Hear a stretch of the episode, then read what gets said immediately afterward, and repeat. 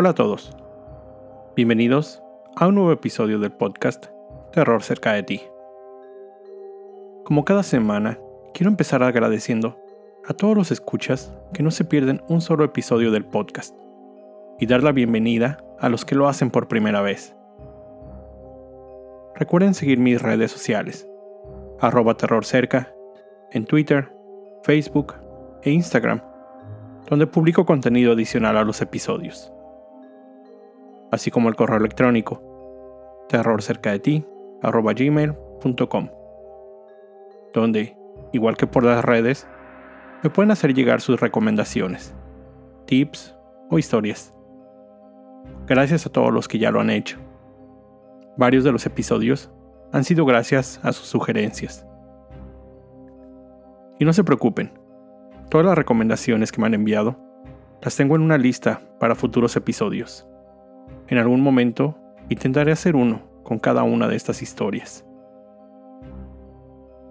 También recuerden visitar mi página www.terrorcercadeti.com, donde encontrarán un link a la tienda electrónica donde podrán adquirir artículos con el logotipo de Terror Cerca. Hay pocas unidades, y lo más importante, una parte de la venta de estos productos será donada a una institución sin fines de lucro. Espero contar con su ayuda. Finalmente, quiero mandar saludos a Armando y su hermano Adrián, quienes me escuchan desde Oklahoma City, acá en Estados Unidos. Y otro muy especial a Karina Betancourt, que me escucha en Guanajuato, que hoy, 13 de marzo, es su cumpleaños. Karina, muchas felicidades y un abrazo enorme. Esta es la historia de esta semana. Viernes 13. ¿Qué es lo primero que les viene a la mente cuando escuchan esta fecha? Creo que muchos podríamos coincidir en la película. Bueno, ¿qué digo la película? En la franquicia en que se convirtió Viernes 13. Una franquicia que incluye 12 películas del género slasher, una serie de televisión, videojuegos, libros, cómics y toda una serie de productos alusivos a esta. Pero todo esto empezó con una sola cinta. En 1980 salió en los cines la película, que como principal idea era usar el éxito obtenido por la película Halloween. La historia de Jason Burgess, asesinando adolescentes en un campamento, se convirtió, junto con su distintiva máscara de hockey, en todo un icono del terror. Pero este episodio no es para hablar desde la película, sino de todo lo que significa este mítico y temido día, el viernes 13, sus orígenes y algunas de las historias sucedidas en este. El viernes 13 es para mucha gente, principalmente en el hemisferio occidental, un día que simboliza mala suerte, aquel en el que malas cosas van a pasar. Y esto llega a tal grado que la gente ha desarrollado una fobia a este día. La catriafobia. Nombre bastante difícil, ¿no? Pero, ¿cuál es el origen del simbolismo que tiene esta fecha. Son muchas las teorías. Estas son algunas de las más populares. Pero bueno, también es importante aclarar que aunque algunas de las teorías de este origen se remontan a los primeros siglos, no existe evidencia escrita de que esa superstición significara algo antes del siglo XIX. Lo primero, el número 13 por sí solo, es un símbolo de mala suerte. Para los supersticiosos y los no tanto, este número trata de ser evitado a cualquier costa. El por qué se asocia el 13 a la mala suerte viene principalmente porque su antecesor, el 12, es considerado un número completo. Son 12 los meses del año, los signos zodiacales, 12 las labores que Hércules tuvo que realizar, 12 los dioses del Olimpo, 12 las tribus de Israel, etc.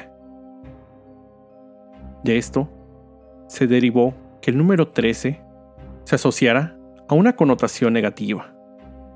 Es un número incompleto. De acuerdo a la creencia católica, 12 eran los sentados en la mesa de Jesús para la última cena, siendo Judas, el traidor, el número 13.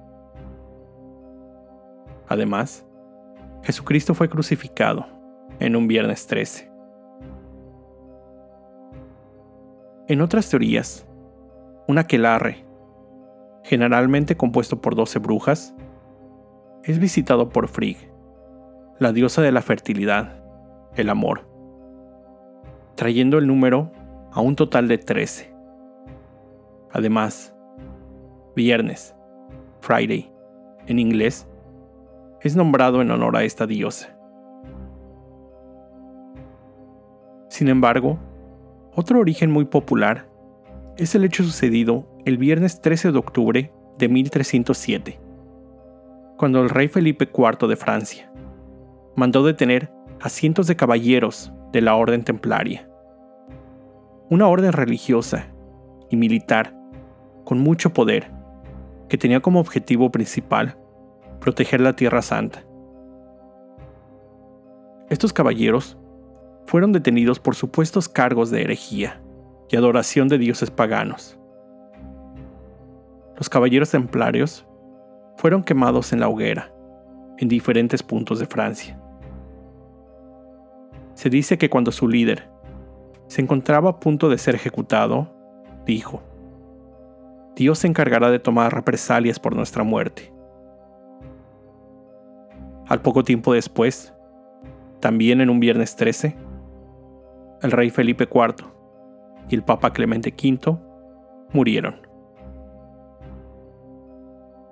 A finales de los 1800, ya cuando la idea de que el viernes 13 era un agüero de mala suerte, un militar de nombre William Fowler estaba convencido de lo contrario, ya que él había asistido a la escuela pública número 13 en Nueva York y combatido en 13 batallas de la guerra civil, y no estaba de acuerdo con esa superstición.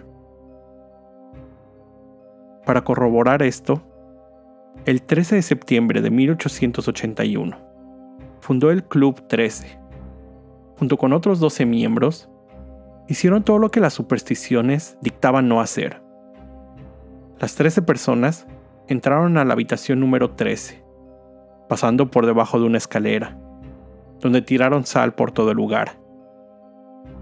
Este grupo se reunía cada día 13 del mes y se volvió famoso y creció el número de integrantes en los siguientes años. Es más, se dice que hasta algunos presidentes de los Estados Unidos formaron parte de él. En 1907, el autor, Thomas William Lawson, publicó la novela titulada Viernes 13, en la que un corredor de la Bolsa de Valores de Wall Street usa la superstición, lo ama la suerte de este día, para provocar caos dentro de la Bolsa de Valores y obtener ganancias a costa de esto. Esta novela fue todo un éxito. Y esto no hizo más que volver aún más popular la creencia de la mala suerte de este día. Desde entonces, se han documentado numerosos casos de eventos desafortunados sucedidos en esta fecha. Aquí unos ejemplos. Durante la Segunda Guerra Mundial, el Palacio de Buckingham fue bombardeado por la Fuerza Aérea Alemana en septiembre de 1940. En noviembre de 1970, un ciclón en Bangladesh mató a más de 300.000 personas. En octubre de 1972, un avión que transportaba al equipo de rugby uruguayo se estrelló en la cordillera de los Andes, donde solo 16 pasajeros de los 45 que iban fueron rescatados luego de sufrir condiciones extremas de frío, inanición, después de 72 días. Los sobrevivientes lograron tal proeza al llegar al extremo de consumir carne humana de sus compañeros muertos. ¿Les suena conocida esta historia? Es conocida como el milagro de los Andes. Además, es la trama de la cinta de 1993, Viven, la cual, a su vez, había también sido una película de producción mexicana en 1976, llamada Sobrevivientes de los Andes. En 1976, Das Baxter, un residente de Nueva York, tenía tanto miedo a esta fecha que decidió quedarse todo el día en su cama y no salir de ahí, para evitar cualquier riesgo. Sin embargo, el destino le tendría preparado otro plan, cuando el piso de su departamento colapsó y cayó seis pisos, encontrando ahí su muerte. En septiembre de 1996, seis días después de haber sido atacado en Las Vegas y recibido cuatro disparos, el rapero Tupac Shakur falleció. En 2006, una tormenta invernal azotó la ciudad de Buffalo, al norte del estado de Nueva York. Esta tormenta, llamada Afid, trajo inicialmente 50 centímetros de nieve, pero en algunos puntos de la ciudad llegó hasta más de un metro, costando la vida de tres personas. Dos en accidentes automovilísticos y una más cuando una rama de un árbol le cayó.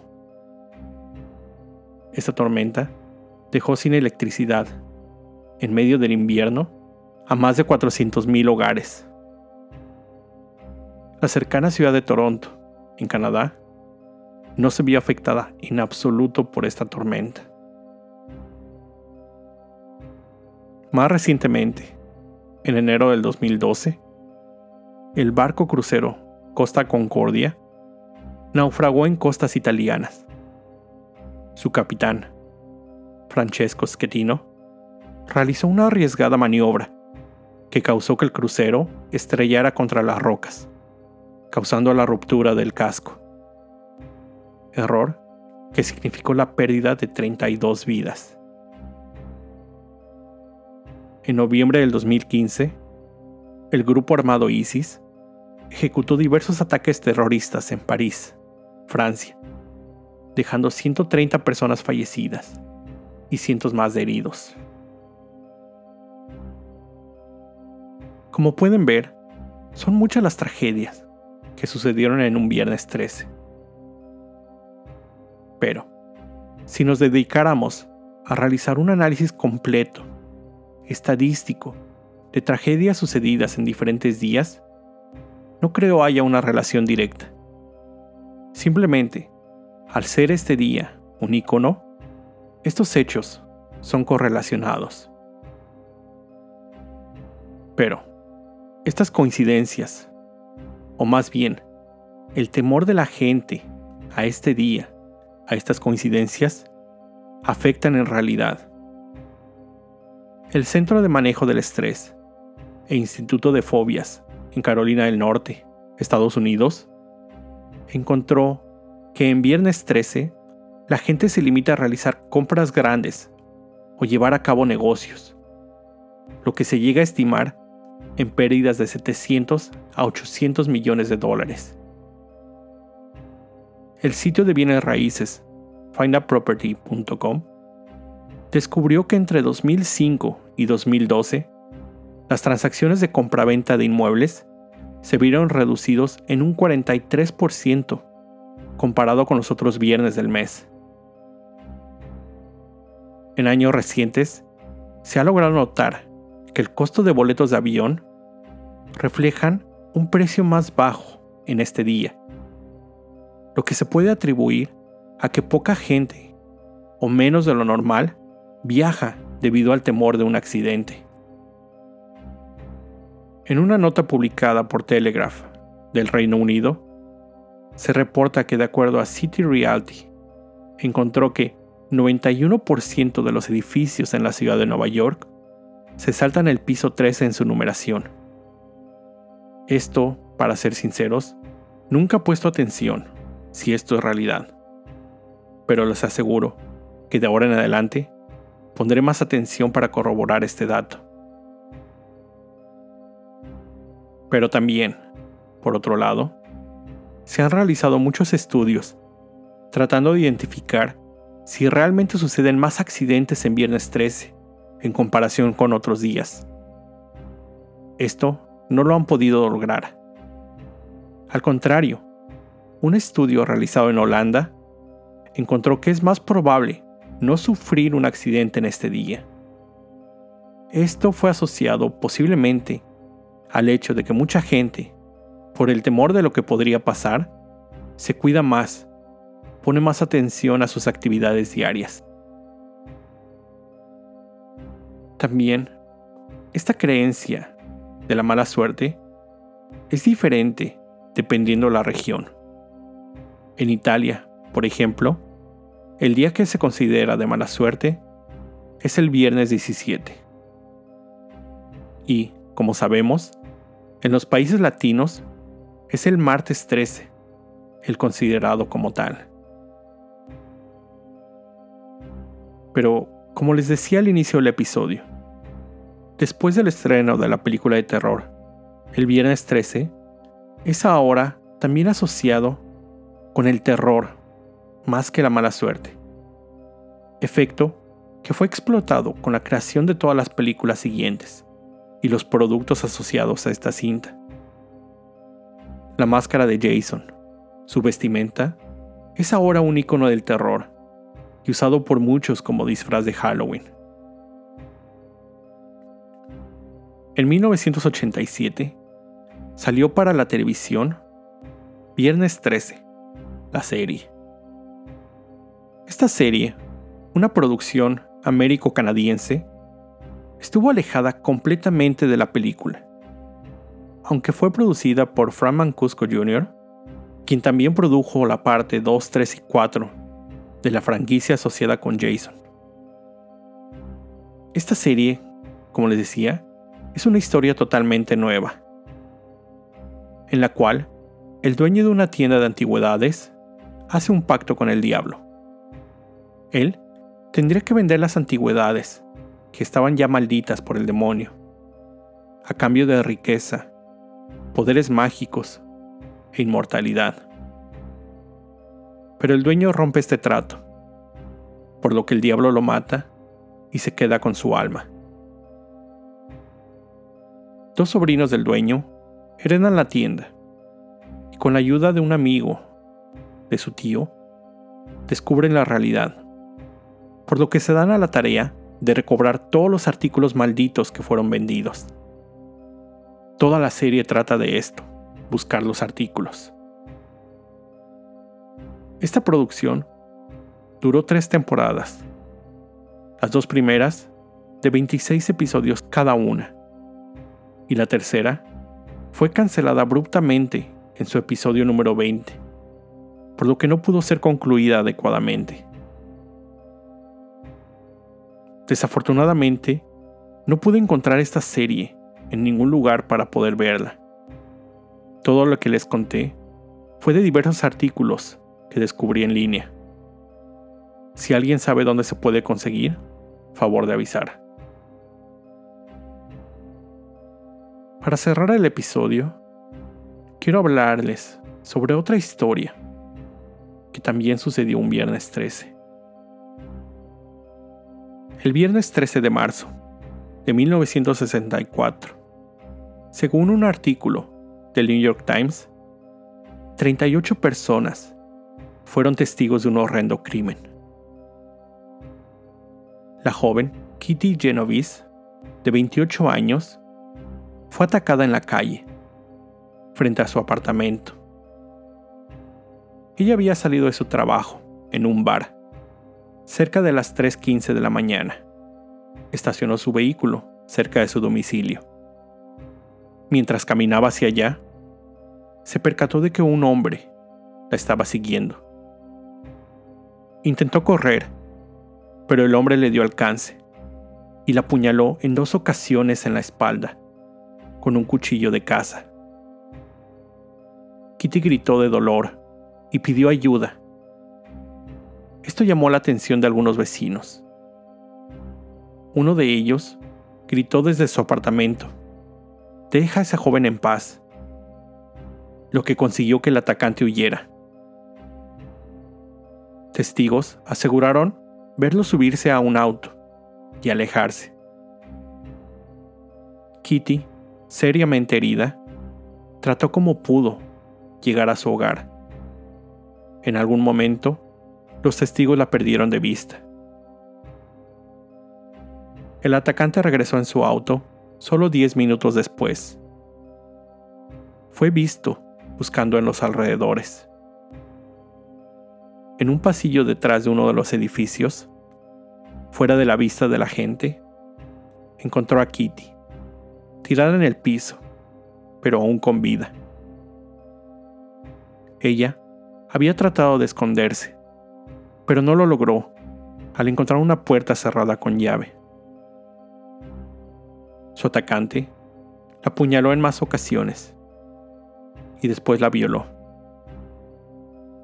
le había robado 49 dólares. El ataque duró cerca de 30 minutos en total. Después de esto, una vecina la encontró en el pasillo y le hizo compañía hasta que llegó la policía. A las 4.15 fue trasladada en ambulancia, pero lamentablemente falleció en camino al hospital. De acuerdo a la información publicada, solo dos personas llamaron a la policía. Y esto fue solo algunos años antes de que se instaurara el sistema de llamada de emergencias 911. Tres días después, Kitty fue sepultada. Seis días después, Winston Mosley fue arrestado por otro crimen pero al revisar su auto, encontraron evidencia que lo relacionaba con la joven, así como el testimonio de los testigos también lo relacionaban con ella. Mosley fue llevado a juicio, encontrado culpable y sentenciado a la pena de muerte por el asesinato de Kitty. Algunos años después, su sentencia fue cambiada a cadena perpetua. Y en 2016, a la edad de 81 años, murió mientras se encontraba en la cárcel. Había cumplido 52 años de su condena.